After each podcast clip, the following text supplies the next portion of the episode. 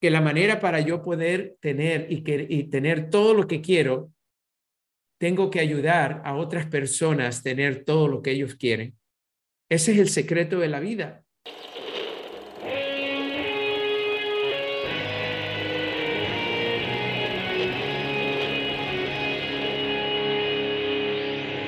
Bienvenidos a Volver al Futuro Podcast, donde platicamos con las mentes que nos impulsan a crear el nuevo paradigma de salud y bienestar, conducido por Víctor Sadia.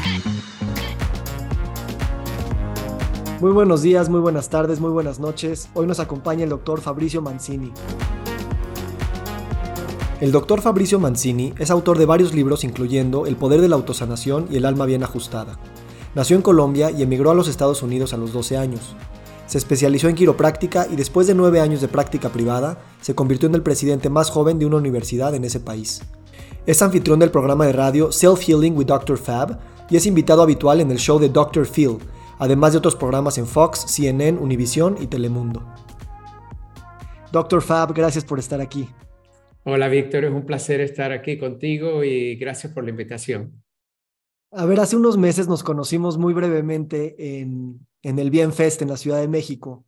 Me habían hablado mucho de ti, estábamos entre conferencia y conferencia y, fue muy, simbólico y muy especial para mí.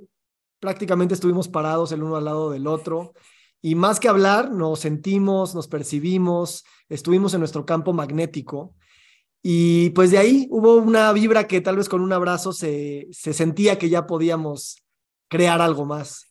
¿Qué, qué, tan, ¿Qué tan padre es para ti eso de, de conectar con las personas desde otros lenguajes y darnos la posibilidad de hacerlo antes de aventar toda nuestra agenda encima de los demás?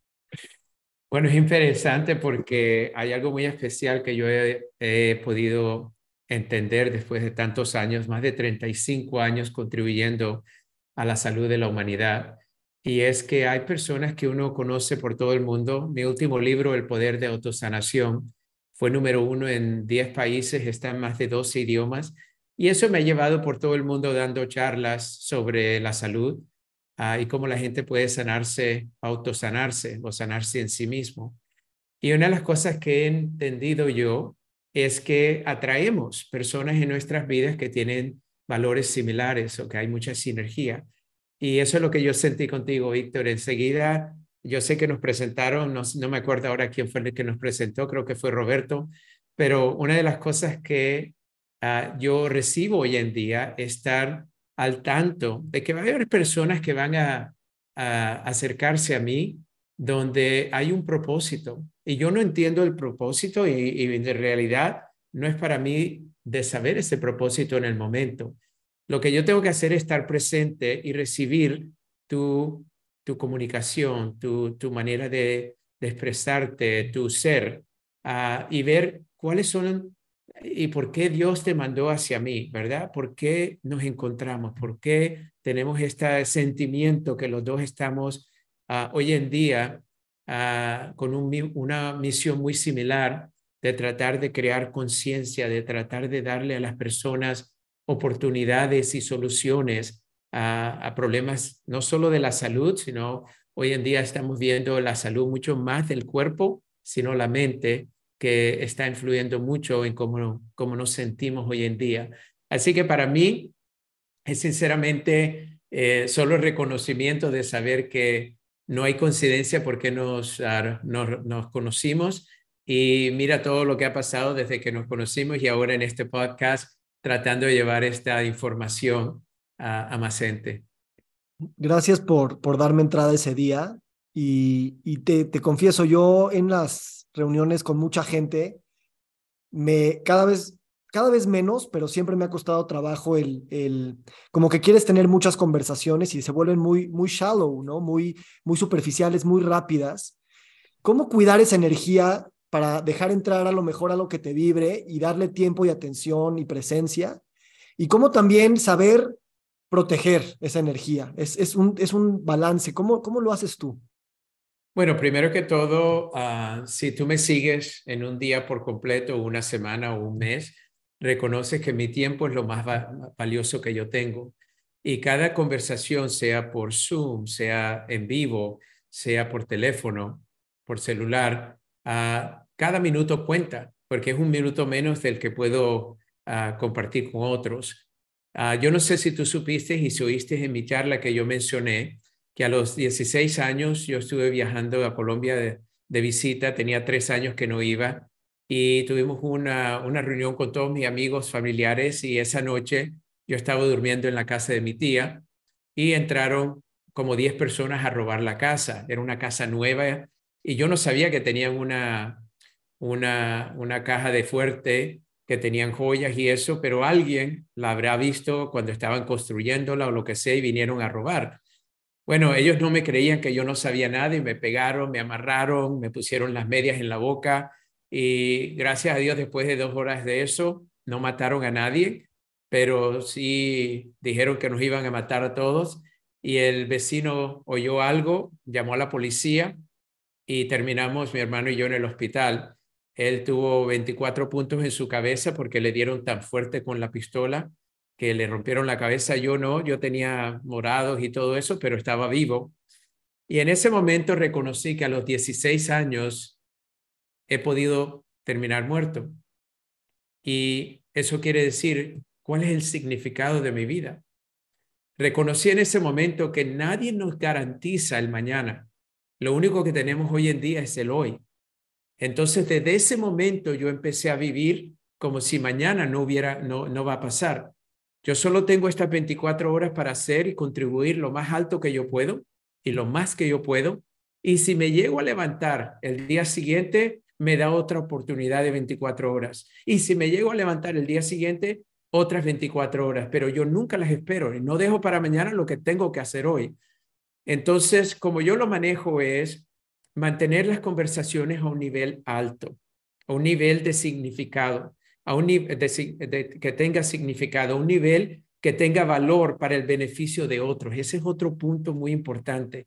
Hoy en día mucha gente quiere hablar sobre lo que, lo que tiene, lo que no tiene, lo que ha hecho, lo que no ha hecho, uh, lo que hicieron en el pasado, que hoy en día en verdad no tiene ninguna relevancia, porque si no estás contribuyendo en este momento no hay significado, no hay valor. Si yo me quedara hoy en día sentado, pensar en todo lo que he hecho en 35 años, no haría nada porque ahí tuviera suficiente para sentirme bien. Pero yo no reconozco eso. Lo que pasó ayer, pasó ayer y lo que pasó hace dos años, pasó hace dos años. Lo único que tengo es estas 24 horas. Entonces, las conversaciones siempre son profundas, como cuando tú y yo empezamos a hablar, tú empezaste a comunicarte directamente a niveles altos de lo que estás contribuyendo y haciéndome preguntas y yo haciéndote preguntas a, ti, donde para nada se tocó qué tan frío o qué tan caliente estaba el clima, o cómo estaba la Ciudad de México tan bonita en ese día, o qué estaba pasando y qué ferias había y qué, qué, qué es lo que la gente está hoy en día eh, en ese momento discutiendo en las noticias, ¿verdad? No, era todo sobre qué estamos haciendo en este momento para contribuir a la salud de otros. Tú estás haciendo tus proyectos, yo estoy haciendo los míos. Ah, yo estaba ahí para dar una conferencia uh, uh, bien ¿cómo se llama? Bien, Fest. Bien Fest, ah, que era mi primera vez ah, y traía un grupo americano de gente muy alta de negocios y con compañías muy grandes que quieren invertir en México y traer sus tecnologías en México. Así que fue un momento muy especial y, y no, tú sabes, la pasamos increíble, pero siempre mantener el, el tema a un nivel alto y siempre para el beneficio de otros y no el beneficio propio. Esas son mis dos maneras de evaluar cómo, qué tal, cómo va esta conversación hoy en día. Sí, de hecho, el podcast, esta conversación siempre tiene eso, ¿no? Porque es una conversación privada, pero es pública. Y estás pensando en qué te genera valor, pero también qué genera valor allá afuera. Y yo tenía una pregunta que hacerte y la iba a dejar al final, ya después de que hayamos calentado motores, pero me encanta contigo, empezamos. Ya el motor está calentado. Y, precisamente tú, tú me cuentas. Ya arrancamos. me cuentas esta historia de tu adolescencia y, y también es una suerte el poder salir de un episodio así, sobrevivirlo y no estar enojado y no estar en un círculo donde, donde, donde pierdes de alguna manera esperanza de la humanidad y de ti mismo, porque son cosas que vulneran tu seguridad, tu confianza en, en, la vida. Te sientes despojado de una manera que pues solo los que los han robado eh, pueden saber, no, no se puede explicar de afuera. Y, a lo que quiero llegar es al perdón, ¿no? Porque el perdón es algo que yo creo que no está muy, eh, no hablamos suficiente del perdón, no sabemos perdonar. Y creo que es una práctica que tanto individual como colectivamente tendríamos que aprender. ¿Cómo, cómo caracterizas el perdón y cómo perdonar? Es bien interesante porque, ah, primero que todo, mi misión que yo escribí hace mucho, mucho, mucho tiempo, más de 40 años, era en enfocar mi vida en poder amarme de una manera incondicional para que poder amar a otros de una manera incondicional. Entonces, en ese desarrollo de estudiar el amor, reconocí que una de las cosas que nos previene de amarnos a nosotros mismos es que nos culpamos por muchas de las decisiones que hemos hecho en el pasado, que nos culpamos por eventos que han causado ah, con nuestros padres o nuestros abuelos o nuestros novios, novias, cuando éramos bien joven.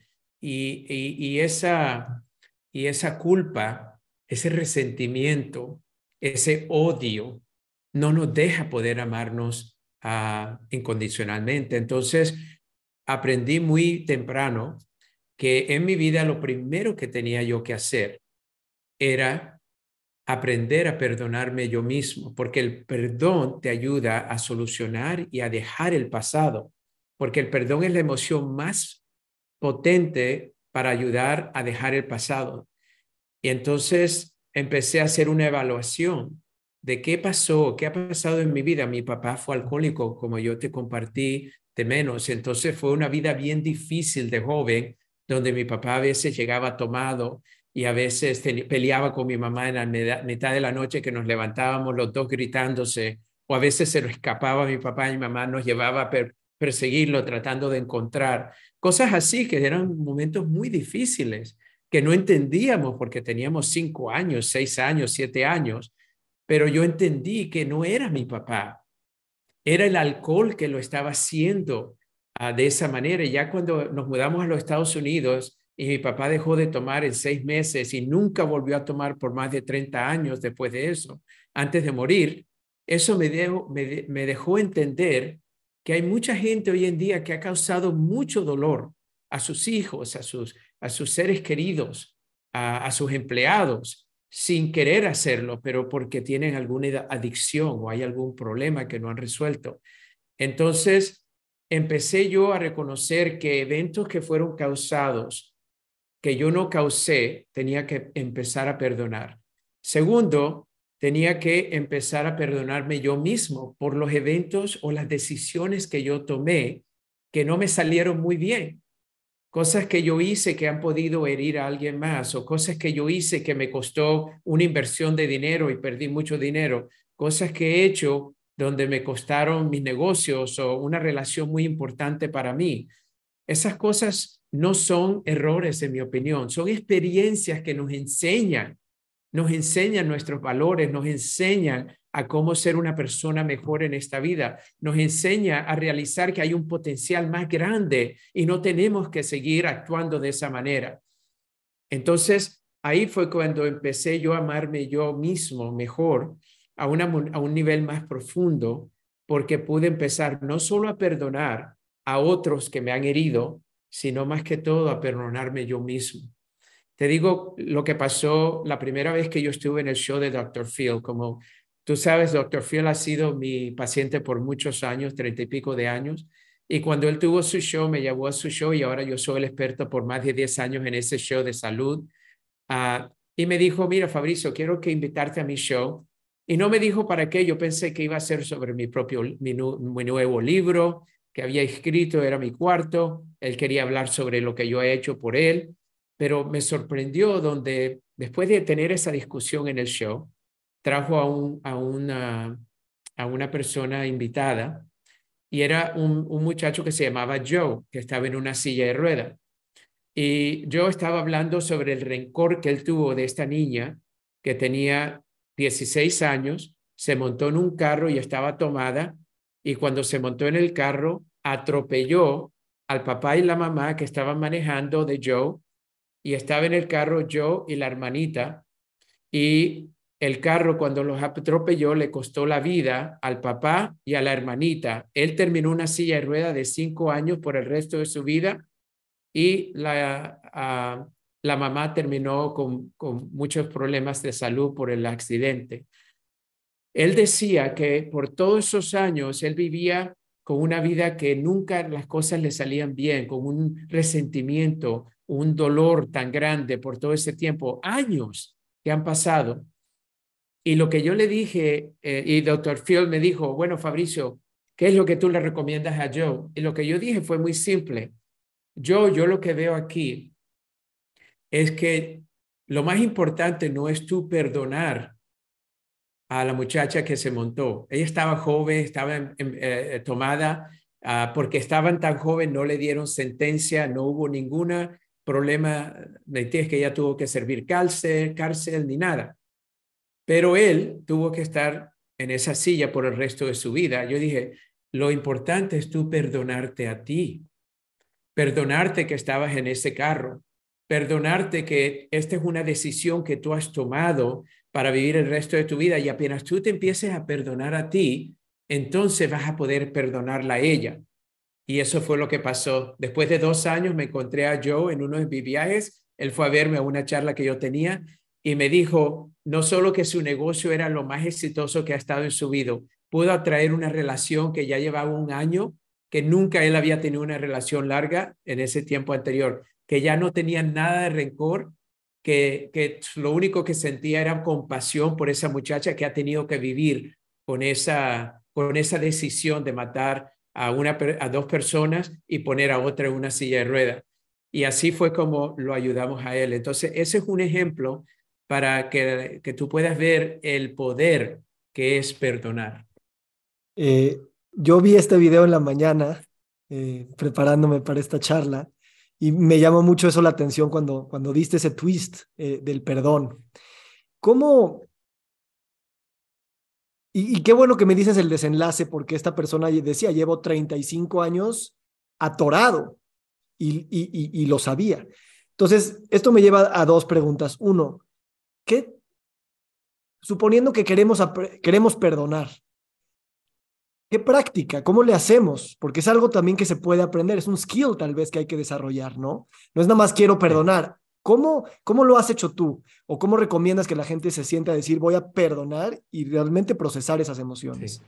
Es muy interesante, hay varias maneras de hacerlo, pero lo importante es que el perdón no justifica lo que pasó en yo de perdonar a esa muchacha, ¿verdad? Que ya ahora, quién sabe, ella tenía ya cuarenta y pico de años, uh, quién sabe qué remordimiento ha podido tener esa mujer, que esa, ese, ese, ese, ese acto, cómo le ha podido cambiar la vida. El perdón de yo no estaba justificando de lo que pasó, estaba correcto, ¿verdad? Eso no es lo que estamos hablando. El perdón lo que hace es que te elimina todo lo negativo de esa, de, esa acción, de, de, lo que sentiste, lo que viviste, y, y en vez de tener el sentimiento de, de que estás uh, disgustado o de que tienes un resentimiento o que estás frustrado, te lo cambia por un sentimiento como comprensión, uh, compasión, de entender que lo que pasó, pasó y no es, no es necesariamente algo que tenemos que seguir viviendo y viviendo todos los días del resto de nuestras vidas. Entonces, una de las maneras, y como yo le enseñé a Joe de hacerlo, era bien simple. Primero que todo, es cerrar los ojos y visualizar todo lo que pasó de una manera ah, diferente. Lo que estamos viendo hoy en día en la ciencia neurológica es que lo que nosotros pensamos y cómo nosotros interpretamos una actividad es lo que nos causa algo positivo o negativo. Si yo veo eso como algo negativo y no como algo positivo de lo que pasó y las lecciones que se aprendieron y todo lo que se ha podido lograr en ese tiempo, si él hubiera tenido otro, o, otra interpretación. Entonces lo que hice con él es cerrar los ojos porque el cerebro no puede distinguir en la realidad o lo que no es realidad. Cuando cierras los ojos estás completamente cerrando el mundo exterior y vas al mundo interior. 95% de todo lo que nos pasa en este mundo está grabado en el subconsciente. Solo 5% es lo que tú te puedes acordar conscientemente. Así que nuestros sentimientos, nuestras actividades, nuestras creencias no vienen del consciente, vienen del 95% subconsciente. Entonces, con yo lo que yo hice es cerrar los ojos y empezar a cambiar esa película, empezar a dirigir una nueva película. Si yo pudiera dirigir esta película ahora, ¿cuál fueran las maneras como yo lo haría diferente? Como yo, si yo estuviera ahora 20 o 30 años más tarde, mirando a ese niño de 5 años, ¿cómo yo lo hubiera dicho? Yo, me encantaría si tú hubieras pensado diferente y no culpar a esta muchacha y no a, a vivir una vida con sufrimiento todo tu, el resto de tu vida y no tener esas relaciones positivas que vinieron a tu vida, pero las rechazaste, las rechazaste porque no te sentías con suficiente amor tú mismo. Entonces él empezó a cambiar la película y empezó a ver todos los días algo positivo del accidente. ¿Qué positivo salió? ¿Cómo cambió eso a su mamá? ¿Cómo cambió eso a él? ¿Cómo ha podido todo esto cambiar de una manera más positiva? Eso fue lo primero. Segundo, otro ritual que es muy, muy, muy ah, positivo es que tienes como una, una, uh, una cajita de metal o algo así, puede ser un florero de vidrio, y en un, un papelito vas a escribir tus emociones, lo que sentiste, el rencor, todo lo negativo que tú sientes sobre una experiencia o alguien que te hirió en tu vida, y lo vas a escribir tan detalladamente como puedas. Entonces después coge el papel y, lo mezclas con tu mano y eso, y lo pones adentro de eso y vas a ponerlo con, uh, prendes un fósforo y se lo echas ahí y ves uh, el papel en pura ceniza. Y lo que estás haciendo, estás visualizando de que esa emoción ya la vas evaporando, ya no existe, ya la estás dejando de tu subconsciente, ya no quieres, eso no es una realidad para ti. Pero el problema es que mucha gente hoy en día se encuentra viviendo el dolor del pasado como si estuviera pasando en este momento. Ah, mi primer novio me dijo que me quería y después de tres meses me, le hice el amor porque dijo que se iba a casar conmigo y que íbamos a tener una familia. Y después de dos semanas de hacerle el amor, se acostó con mi mejor amiga. Y desde ahí ella ya no cree en ningún otro hombre de ese momento para el futuro y no ha podido tener una relación positiva porque no confía en ningún otro hombre que le va a decir la verdad. Ese es un otro ejemplo de cómo un rencor te puede cambiar toda tu vida en vez de realizar que fue solo una experiencia que nos enseñó algo, pero que no tenemos que vivir como una víctima de esa experiencia por el resto de nuestras vidas. Hermoso. Y, recuerdo, leí hace poco que cuando Nelson Mandela fue presidente, invitó a las personas que lo tenían encarcelado por veintitantos años y públicamente se abrazaron y se perdonaron y se sentaron en la misma mesa. Y yo siento que necesitamos no solamente hablar del perdón, sino perdonar en público, porque em, suena bien decir que el perdón vale la pena, pero practicarlo es lo que realmente genera valor y empatía. Y en ese sentido te, quería hablar de la televisión, ¿no? Porque de alguna manera estos programas como Dr. Phil y muchos, pues usan ciertos formatos para poder hacer un drama que obviamente es algo muy atractivo, pero de alguna manera está también lleno de mucha pureza. Yo, yo eso me llama la atención que te llamó y no te había avisado de lo que trataba, precisamente para poderlo hacer lo más real posible. Y, ¿Y, cómo, cómo, cómo sientes que el medio de la televisión eh, nos puede seguir ayudando a profundizar en estas cosas a través de formatos o, cómo lo ves tú que, que estás tan presente en esto? Bueno, hoy en día, y yo que ya llevo más de 35 años haciendo esto en televisión, radio, y hoy en día en podcast y, y muchos otros medios, también yo doy charlas, yo doy como 70 charlas al año por todo el mundo. Ah, yo también ah, escribo libros y el libro es otro medio Entonces, en el medio de la televisión lo que me encanta es que es visual, es diferente al radio. Ah, eh, lo visual es muy importante porque la mayoría de nosotros, creo que casi un 65 a 70% somos visuales. Lo que vemos es lo que creemos. Entonces, es muy importante de demostrar visualmente lo que estamos hablando. Entonces, por ejemplo, cuando yo estoy haciendo un segmento, yo trato siempre de empezar el segmento con alguna referencia a una ciencia, a una evidencia que ya ha demostrado que esto existe. Segundo que todo, ah, uno de los mejores métodos de poder ilustrar un tema es con una historia, porque las personas se recuerdan de una historia. Entonces uno puede compartir una historia propia o una historia de alguien más. Pero lo tercero es traer a un, a, un invitado al show donde ellos pueden demostrar y poder expresar cómo esa historia le ha impactado la vida de ellos.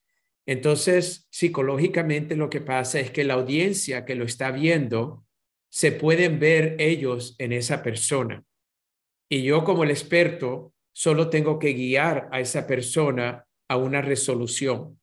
Cuando esa persona tenga una resolución que entiende y dice, sí, esto tiene mucho en común, sí, ya entiendo que lo estaba viendo yo diferente, que lo he debido ver de esta manera, o esto es lo que puedo hacer hoy en día para poder tener un cambio, una transformación. Enseguida la audiencia capta todo eso y ya puede entonces internalizar esa lección en sus propias vidas de que yo esté en la televisión, en la radio, diciéndole a la gente, tienes que comer mejor, tienes que hacer más ejercicio. Todo el mundo sabe cómo hacer eso y que tiene que hacer eso, pero nadie lo hace, ¿verdad? Mucha gente no lo hace porque si lo hicieran tuviéramos una humanidad mucho más saludable. Y la razón que yo he encontrado es que si algo no te está dejando hacer una actividad que tú sabes que es mejor para ti que la actividad que estás haciendo, que te está enfermando, que te está destruyendo tu vida, tu cuerpo, tu mentalidad, tu estado emocional, es porque hay alguna asociación con algo que te está dando más valor de cambiar ese hábito. Te doy un ejemplo. Si hay una persona que dice, quiero perder a 20 kilos, ¿verdad? Y empieza en una dieta especial y la primera semana pierden tres y la segunda semana pierden cinco y ya van en caminito así. La tercera semana pierden otros dos. Y de repente tienen un, una pelea o un, ah, un conflicto con su ser querido, con su pareja. Y ahí tienen una pelea y de repente emocionalmente, ¡pum!, se apaga. Cuando se apaga esa persona, enseguida, ¿qué pasa? Que deja esa dieta y regresa a los hábitos que tenían antes y a veces hasta peor. Empiezan a comer lo que no deben, empiezan a sentirse, a deprimirse emocionalmente, que cambia los químicos del cerebro, empiezan a estresarse y cambia también la hormona de cortisol, que es la hormona más, ah, el enemigo más grande del cuerpo para estar saludable. Entonces, todo eso cambia. ¿Por qué? Porque han perdido ese amor propio que tenían cuando empezaron la dieta. Entonces, lo que yo le enseño a las personas hoy en día es que cada vez que tengan a querer un cambio en sus vidas, tienen que tener una asociación de algo emocional que sea más grande de lo que el hábito o la acción que estaban haciendo les estaba dando a ellos. Yo tuve otro paciente que no dejaba unos malos hábitos de droga, de alcohol, de, de fumar, y de repente se casó con una persona joven y tuvo un hijo. Él tenía ya sesenta y pico de años, una persona muy famosa. Y lo que trabajamos con él es que lo único que le ayudó a él a cambiar esos hábitos era poder estar ahí cuando su hijo se iba a casar, poder estar ahí, tener una salud para poder gozar a su hijo que estaba pequeño. Esa emoción de poder estar con su hijo y gozar a su hijo me ayudó a que él cambiara todos esos hábitos que ha tenido por años, pero que le estaban dando una satisfacción a él en ese momento, una satisfacción corta y cambiarla por una satisfacción larga. Lo mismo con el dinero. Warren Buffett, que es uno de los mejores inversionistas de los Estados Unidos, dice que el, el problema de las personas de poder invertir es que ellos quieren algo positivo, una sensación positiva, un, un, ah, un pago positivo, pero a corto plazo. Entonces, aunque ganen un poco de dinero, no lo guardan a largo plazo porque quieren esa satisfacción ahora. Si antes no tenía unos zapatos bonitos, me voy a comprar unos mejores zapatos. Ah, mi cartera está un poquito vieja, me voy a comprar una nueva. Ah, mi televisor es muy chiquito, me voy a comprar uno más grande. Ah, mi carro tiene ya 10 años, voy a cambiarlo por uno nuevo. Warren Buffett desde chiquito se acostumbró y reconoció que hoy si ahorro yo un peso, ese peso en 30 años va a ser valorizado a poner, por ejemplo, a 40 pesos y por cada peso que yo guarde hoy en 40 años va a ser 40 pesos. Y después, si ese peso se va multiplicando cada siete años con la ley de compound, entonces eso se vuelve una fortuna. Y así él se hizo el hombre más rico del mundo. No porque abrió una nueva compañía, sino solo invirtiendo el dinero que ganaba de una manera como nadie lo ha hecho antes. Él reemplazó la satisfacción de un momento corto a una satisfacción de largo plazo y esas son las personas que hoy en día son las personas más ricas del mundo porque invierten para un futuro y no necesariamente solo para vivir un mejor presente. Sí, gracias, Fab. Y la verdad es que ahora con el tema de las enfermedades crónicas, podríamos también llevarlo a esta referencia del cortoplacismo, no solamente porque queremos el placer y la comida y todo esto hoy, porque pues ahorita nuestro cuerpo no se está quejando y mañana, pero también a nivel sistémico, ¿no? Los gobiernos, las empresas, pues se evalúan en tiempos demasiado cortos. ¿Cómo, cómo? Sí, o sea, eso es una, o sea, creo que sabemos describir el problema, pero ahora entrando en esta, en esta conciencia un poco de pensamiento no lineal, no científico, podemos pensar y resignificar este tiempo con el corto y el largo plazo en la mente, ¿no? Las, o sea, las dos son importantes. ¿Cómo, cómo vivir el ah, tiempo desde otra dimensión, eh, tanto lineal y, productiva como espiral y trascendental? La diferencia es que hay que pensar en, largo, en largo plazo.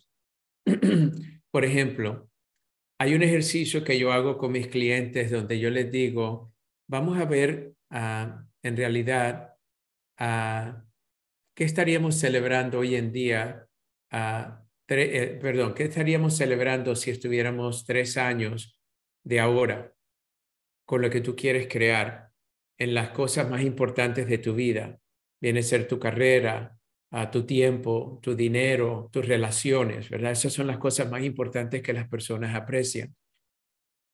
¿Cómo vas a estar en tres años, cinco años, diez años, veinte años. Entonces vamos a dar un ejemplo de una compañía, ¿verdad? Eh, que hoy en día tenemos personas hoy en día que nos están escuchando que tienen sus propios negocios y compañías pueden ser pequeñas o pueden ser grandes.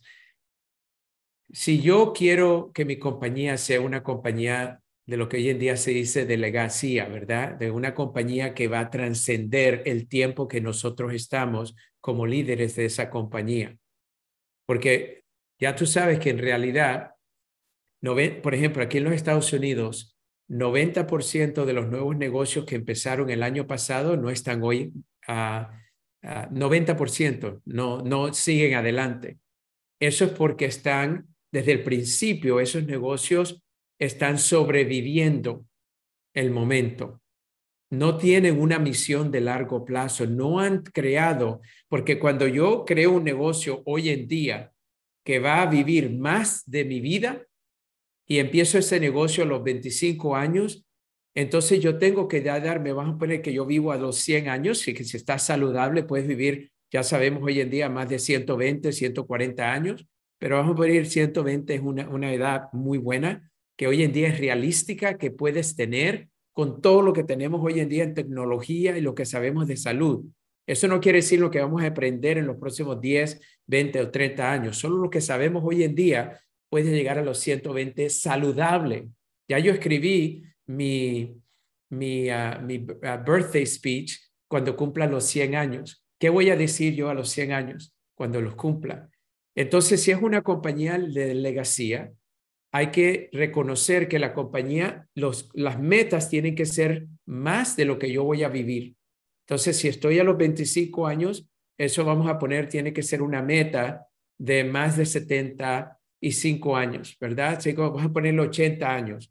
Entonces, en 80 años hoy, ¿qué es lo que yo quiero que esta compañía esté haciendo, esté uh, contribuyendo a, sus, a, las personas con quien ayudamos? ¿A ¿Qué quiero que sea esta compañía para nuestra comunidad, para nuestro país, para el mundo entero? ¿Cómo vamos a, a contribuir a las necesidades de otros y de pronto crear una fundación que ayude con un porcentaje de lo que tenemos, de las ganancias, para que ayude a otras, a, otras necesidades que hay en el mundo? Esa es una compañía de legacía. Pero lo que pasa hoy en día es que la mayoría de los entrepreneurs tienen una buena idea y esa buena idea la formalizan y de repente reconocen que no han pensado al más allá, solo han pensado, por ejemplo, cómo puedo sobrevivir un año. Y si sobrevivo ese año, de pronto puedo sobrevivir el otro. Yo nunca he pensado así. Desde que yo abrí mi primer negocio, era con una legacía de que iba a crear una práctica muy grande y desde el primer año tuve un éxito mucho más grande de cualquier persona en esa industria porque ya yo estaba a más de 50 años en, en, mi visión de lo que esta clínica iba a tener. Y después cambié de carrera 10 años más tarde y vendí ese, ese negocio y empecé otro mucho más grande. Ya estaba ahora con tres compañías impactando mucha más gente. Y después me retiré de ese negocio después de tres, 13 años y medio y empecé con otra visión más grande y ahora tengo cuatro compañías que están teniendo un impacto mundial. Entonces, para mí, el secreto es empezar con una visión más grande de una misión corta. Stephen Covey escribió, escribió en el libro de él de siete hábitos, uh, él dijo, empieza con el final en mente. Ese es uno de los principios más poderosos que yo he entendido en los últimos 30 años. Todo lo que yo hago hoy en día tengo que pensar con el final en mente. ¿Qué es lo que yo quiero lograr al final? Y el final no es solo ganar cierta cantidad de dinero. Ah, si puedo ganar 200 mil dólares al mes, voy a ser muy feliz. Porque el dinero es, un producto de un servicio. ¿Cuál es el servicio que quieres dar a la humanidad? ¿Cuál es lo que estás contribuyendo a la vida de otros? Ahí es como, como ganas. Uh, Zig Ziglar nos enseñaba hace mucho tiempo que la manera para yo poder tener todo lo que quiero, tengo que ayudar a otras personas a tener todo lo que ellos quieren. Ese es el secreto de la vida. El secreto de la vida es crear un producto, un servicio que esté ayudando a tanta gente y solucionando algún problema donde la gente no lo puede solucionar solo y eso te hace una visión donde puedes sostener ese negocio por años y años y años en vez de una misión una visión de corto plazo. Algo que me tiene mucho reflexionando es precisamente tener ese plan y empezar con el fin en mente y al mismo tiempo me empiezo a imaginar cómo, cómo puedes, cómo vas a evaluar que este proyecto va a ser un éxito, aun si no llegas a esa meta y que todos los presentes que le puedas dedicar a eso sean suficiente paga, aunque no veas el edificio terminado. Y eso se me hace muy potente. Sí, lo, importante es primero que todo entender algo, que esa misión tiene que ser más grande de ti. Esa es una de las lecciones que yo aprendí desde chiquito, apenas empecé a graduarme de la universidad, es que la misión de mi negocio tiene que ser más grande de mi misión personal. Eso es lo primero. Número dos, es que la evaluación del negocio, cuando tú tienes una misión tan grande, vas a tener un éxito mucho más de cualquiera persona alrededor tuyo, porque ellos no están haciendo el mismo ejercicio. Ellos están solo sobreviviendo. Más del 90% va a sobrevivir. La competencia existe en ese 10%. Ese 10% es la persona, y hay personas y expertos que te dicen que ni es 10%, que en verdad son 3%. Y hay otras personas expertos que te dicen que es solo un por ciento, ¿verdad? Que está haciendo disrupción en el mundo, un por ciento que ha ganado, que, que ellos son los líderes en sus industrias. ¿verdad? Un por ciento es lo que tiene la ganancia de 80% de la industria. Entonces, así es como hay que pensar y reconocer que las metas que uno se haga por año por año, entre más altas son, aunque no las llegues, siempre vas a estar más alto que si te pones unas metas más bajas. Hay personas hoy en día que dicen, ay, nuevo año, voy a hacer mis nuevas metas para el, año nuevo, mis resoluciones para este nuevo año. ¿Y qué hacen? Es que piensan muy pequeño. En vez de pensar grande, y lo que pasa es que si, si se disciplinan, sí pueden llegar a esas metas en ese año. Pero, ¿qué le pasa como yo tuve un cliente una vez? Que la manera como yo trabajo con mis clientes es que ellos me dan tres cosas que quieren realizar, las prioridades en esos próximos 30 días. Yo hago un mes a la vez. ¿Cuáles son las prioridades en estos próximos 30 días? Entonces tuve una cliente que vino donde mí y ella ha querido ser parte de mi grupo por mucho tiempo y yo le dije, ok, ¿cuáles son las tres cosas? Y me dio tres cosas y yo le dije, bueno, piensa en otras cosas porque creo que estas tres las puedes realizar menos del mes. En menos de una semana, Fabricio, ya terminé todo lo que, lo que había propuesto, ya esta es mi nueva, mi nueva lista, pero la nueva lista también no era largo plazo, era corto plazo. ¿verdad? Y las hizo en una semana. La tercera semana tuvo que hacer otra lista más grande. La cuarta semana otra lista más grande. Y eso es un ejemplo de cuando tienes una persona que está comprometida a sus metas, vas a lograrla mucho más, más, más rápido. Y por eso es muy importante, como dice Brian Tracy, tenemos que escribir nuestras metas todos los días, porque hoy es un nuevo día Hoy puedo que tenga yo un potencial mucho más grande que me puede cambiar toda mi vida. ¿Por qué voy a tener una meta baja ese día? Pero mañana puedo que tenga otro un problema donde no voy a poder concentrarme en esa meta por un, uno o dos días porque tengo a mi esposa, a mi esposo enfermo, tengo a mi hijo en el hospital, tengo otra prioridad en ese momento. Entonces, ¿por qué no cambiamos esa meta algo diferente, a estar ahí para mi esposa, mi esposa, para estar ahí para mi hijo, para no sentirme culpable que no estoy en mi oficina cuando estoy en el hospital. Y eso hace una diferencia grandísima. Entonces, para mí, escribir las metas todos los días es un, un, un rito muy importante y no escribir unas metas que son fáciles de, de, completar, sino unas metas que nos van a empujar a lo que yo llamo estar, uh, que no estás confortable, que vas a sentirte un poquito incómodo, que vas a reaccionar porque que vas a decidir que la vida no es para estar cómodo. La realidad en la vida es que tienes que sentirte incómodo para poder crecer, pero tienes que empezar a gozar estar incómodo.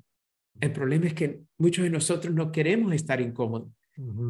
¿Estoy ganando suficiente para pagar la cuenta? Bueno, sí, para pagar la renta, para pagar la comida, para pagar el teléfono, para pagar el cable. Pero ¿quién dijo que la vida tiene que ser así? Sí. ¿Por qué no pensar un poquito más allá? Y parte de nuestros viajes de sanación, eh, como pacientes crónicos que todos somos a cierto grado y nivel, es eso, es, es transitar la incomodidad de maneras cada vez más consciente. Ahora, tú eres eh, del White House Commission for Complementary and Alternative Medicine, ¿no? Y eso se me hace muy potente. Uno, la palabra alternativo y complementario creo que se está resignificando, pero ¿cómo volver a introducir esta idea de que la medicina alópata y, y lo alternativo, pues tal vez es una división que hicimos un tanto arbitraria por varios factores sociales, políticos y económicos de la época de principios del siglo XX, pero que ahora está en nuestras manos el, el, el, el, balancear eh, y la complementariedad que tienen estas, estas áreas. Bueno, hay dos cosas que reconocer. Primero es que más de 80% de las enfermedades crónicas pueden ser prevenidas. Eso es la primera realidad. Entonces, si te encuentras con problemas de el corazón, la alta presión, si te encuentras con artritis, si te encuentras con diabetes, si te encuentras con cualquier enfermedad crónica, reconoce que hay dos cosas que la están creando. ¿Cómo estás pensando tú sobre esa enfermedad? Y número dos, ¿qué estás haciendo para cambiar tus hábitos, tus acciones, para que te den un resultado diferente? Eso es lo primero. Ahí es donde yo he pasado 35 años en mi vida enseñando a las personas cómo cambiar su mente y cómo cambiar sus hábitos. Ahora, la realidad de la vida es que la medicina alópata ha llegado a un punto donde no, químicamente, donde es 90% de eso, los farmacéuticos que se están haciendo hoy en día, hemos reconocido que las enfermedades no son solo químicas y que la química no es la única solución para una enfermedad.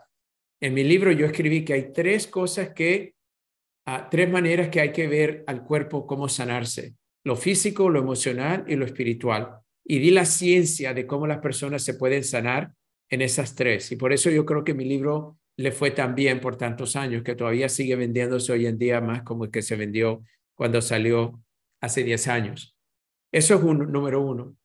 Número dos es poder reconocer que hoy en día las personas han reconocido que no tienen que vivir sobre la sentencia de un diagnóstico. Han realizado ya en tantos libros que se han escrito, personas que han sido entrevistadas, que han resuelto problemas crónicos y han podido ponerlos en remisión o sanarse completamente.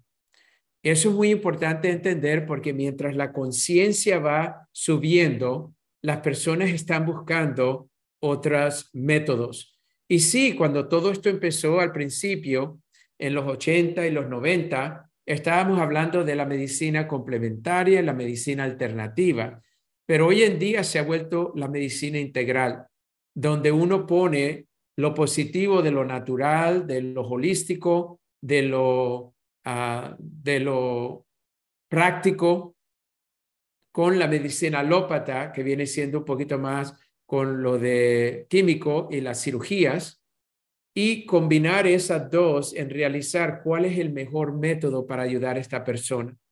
Entonces, por ejemplo, aquí en, en los Estados Unidos, las clínicas se están todas integrando, donde las clínicas y los hospitales tienen los servicios que son holísticos de cómo cambiar una dieta, cómo hacer meditación para poder bajar el estrés, todo lo que no se practicaba en ese mundo alópata, pero también tienen lo alópata para esas personas que son avanzadas, donde necesitan una intervención un poquito más drástica.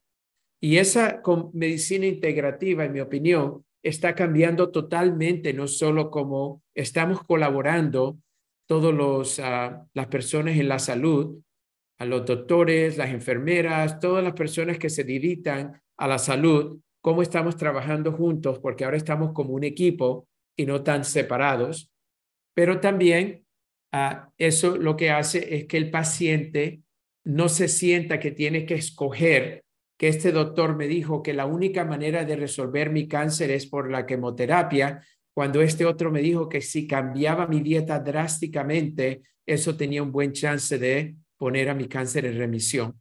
Ahora, yo tengo que escoger a quién voy a escoger.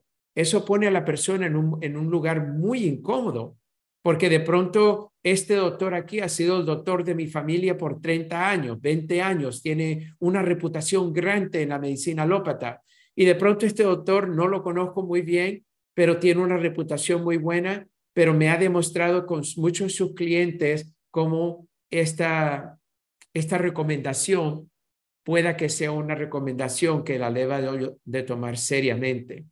Y eso es lo que ha confundido al público ellos se sienten que tienen que escoger. Por ejemplo, en China, la medicina natural es el primer paso. El gobierno no te paga la consulta si no vas a un doctor oriental, médico eh, que se encarga más que todo de hierbas, acupuntura y otras cosas así. Después, si ese doctor no te puede ayudar, se te manda un doctor alópata que va de pronto a introducir algún farmacéutico. Y si ese doctor no te puede ayudar, se te manda un especialista o de pronto a un cirujano. Así es como se maneja la medicina en China con millones y millones de habitantes y cómo pueden manejarla. En Europa se usa mucha la medicina homeópata. Aquí en los Estados Unidos no tanto, pero allá yo viví en Europa dos veces, en Italia y en Bélgica, y ejercí en Bélgica y allá se te manda un homeópata, que es una medicina natural, energética, y si esa medicina no se te ayuda, entonces puedes tú pensar en algún farmacéutico o medicina tradicional. El problema es que en nuestros países la medicina alópata es la dominante y más de 80% sigue esa recomendación primero, aunque no sea la mejor recomendación para ellos. Me encanta, me encanta lo que dices de que no, o sea, poner a escoger a los pacientes de manera tan radical es, es peligroso y, y, detrimental para, para su sanación. Y retomando lo que dijiste al principio de esta conversación, de tienes que pensar que estás haciendo algo más grande que tú, pues todos los profesionales, seas alópata o seas alternativo o lo que sea, saber que el mundo, la salud, el cuerpo, el misterio es más grande de lo que tú o tu profesión van a poder terminar de explicar. Entonces, mantener el ego un poquito eh, adormilado lo más que se pueda para siempre poder escuchar a un colega que te pueda dar una recomendación o mostrarte que sus casos, aunque son muy opuestos a los tuyos, también tienen mucho que ofrecer. ¿Cómo tú, como fuiste, me encantó como cómo te volviste el, el, uno de los eh, rectores más jóvenes en la historia de, la, de, las universidades en Estados Unidos y cómo uno de tu, eh, tu, mentor dijo, I saw myself in, when I was younger in you, ¿no? Entonces, a lo que quiero llegar es, ahora el sistema educativo también está muy separado y tú has colaborado tanto en Estados Unidos como en México en la construcción de programas con esta filosofía. ¿Cómo le hacemos para que institucionalmente en la educación lo podamos vivir así, no nada más decir que vale la pena, sino vivirlo? Bueno, todo empieza en, reconocer que hay, un, hay, hay de pronto alguna mejor manera de, de, de poder uh, estructurar nuestros, uh, nuestros uh, no, no solo tiene que ser negocios, pero nuestras instituciones educativas, de salud, sea lo que sea. Ah, ah, para mí, una de las recomendaciones que yo siempre doy es estudiar otros modelos. Ah, por ejemplo, en México tuvimos la oportunidad de poder traer, por medio del gobierno, establecer una universidad con la medicina alternativa y complementaria. Le trajimos quiropráctica, acupuntura, gerontología, nutrición, todas estas carreras educativas que se ven en los Estados Unidos que no existían en México, Ahora esas universidades han crecido y han puesto esos, ah, esas opciones ahora donde el residente mexicano puede compartir con eso. Ahora, lo que hicieron ahí la Secretaría de Educación es observar modelos en los Estados Unidos que estaban funcionando y se pudo llevar al país de México, donde México benefició de eso. Hicimos programas pilotos en el hospital, donde pudimos ayudar mucho, a donde ese paciente se iba a atender a un, a, a un nivel más alto y se podía resolver el problema más rápido y también se bajaban los costos de ese hospital y para la persona. Pero lo que mucha gente no sabe es que tuvimos entonces un, un evento mundial donde trajimos los líderes de educación de más de 60 países que vinieran a México a observar cómo México pudo hacer algo que no se había hecho en esos otros países. Y ahora ese modelo de México se está utilizando en muchos otros países de cómo complementar, cómo llevar a este nivel la educación y el servicio de salud de una manera donde se complementa y se ayudan uno con el otro. No necesariamente de que tú eres mejor que yo y el ego va a llegar y en mi disciplina yo tengo más años de estudio, yo estoy eh, eh, equipado para hacer esto, tú no, porque en realidad no es necesariamente eso, es reconocer cuál es el valor que cada uno trae y, es, y poder seleccionar el mejor valor para ese paciente en ese momento. Te doy un ejemplo. En los Estados Unidos el cáncer es muy grande, es una de las enfermedades más costosas que existe para los Estados Unidos. Y había una persona en Chicago que empezó una compañía que se llama Cancer Centers Treatments of America. Son los hospitales más grandes de cáncer en todos los Estados Unidos. Hay cinco en ciudades diferentes. Pero en el primero que empezaron, el modelo era muy simple.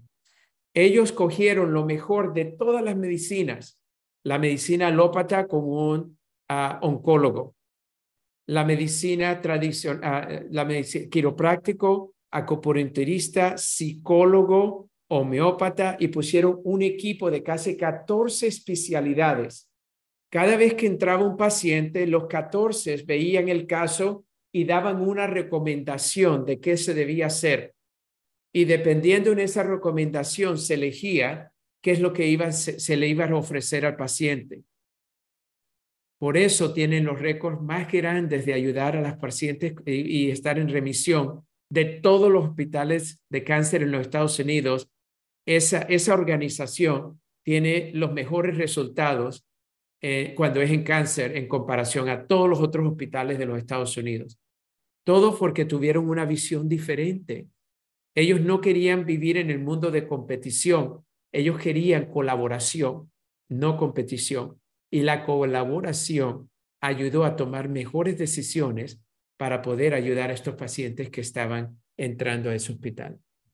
Wow, esto sí, no me sabía esta estadística y me encantó, lo voy a investigar. Sí. Doctor Fab, te quiero agradecer. Hoy la otra entrevista que escuché tuya en la mañana fue a, a Dr. Tony Nader, que tú le hiciste la entrevista y, entonces te das cuenta cómo en un, en un podcast, en una conversación, hay una co-creación. Eh, y eso es algo que te agradezco, me, me, abres tu espacio, me abres tu agenda. Cuando te mandé la invitación dije, no, está muy ocupado, no va a haber tener, tiempo. Y, y, también hay que arriesgarse a hacer estas cosas. Te agradezco porque ahora me siento en casa contigo, desde que te conocí y ahora más.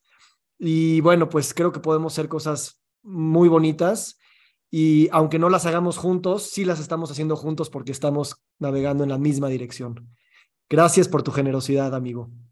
No, gracias, Víctor, y gracias por todas tus contribuciones para que todos nosotros sigamos mejorando la manera de pensar y reconociendo que hay opciones para tener mejor salud, no solo en México, pero por todo el mundo que te escuchan.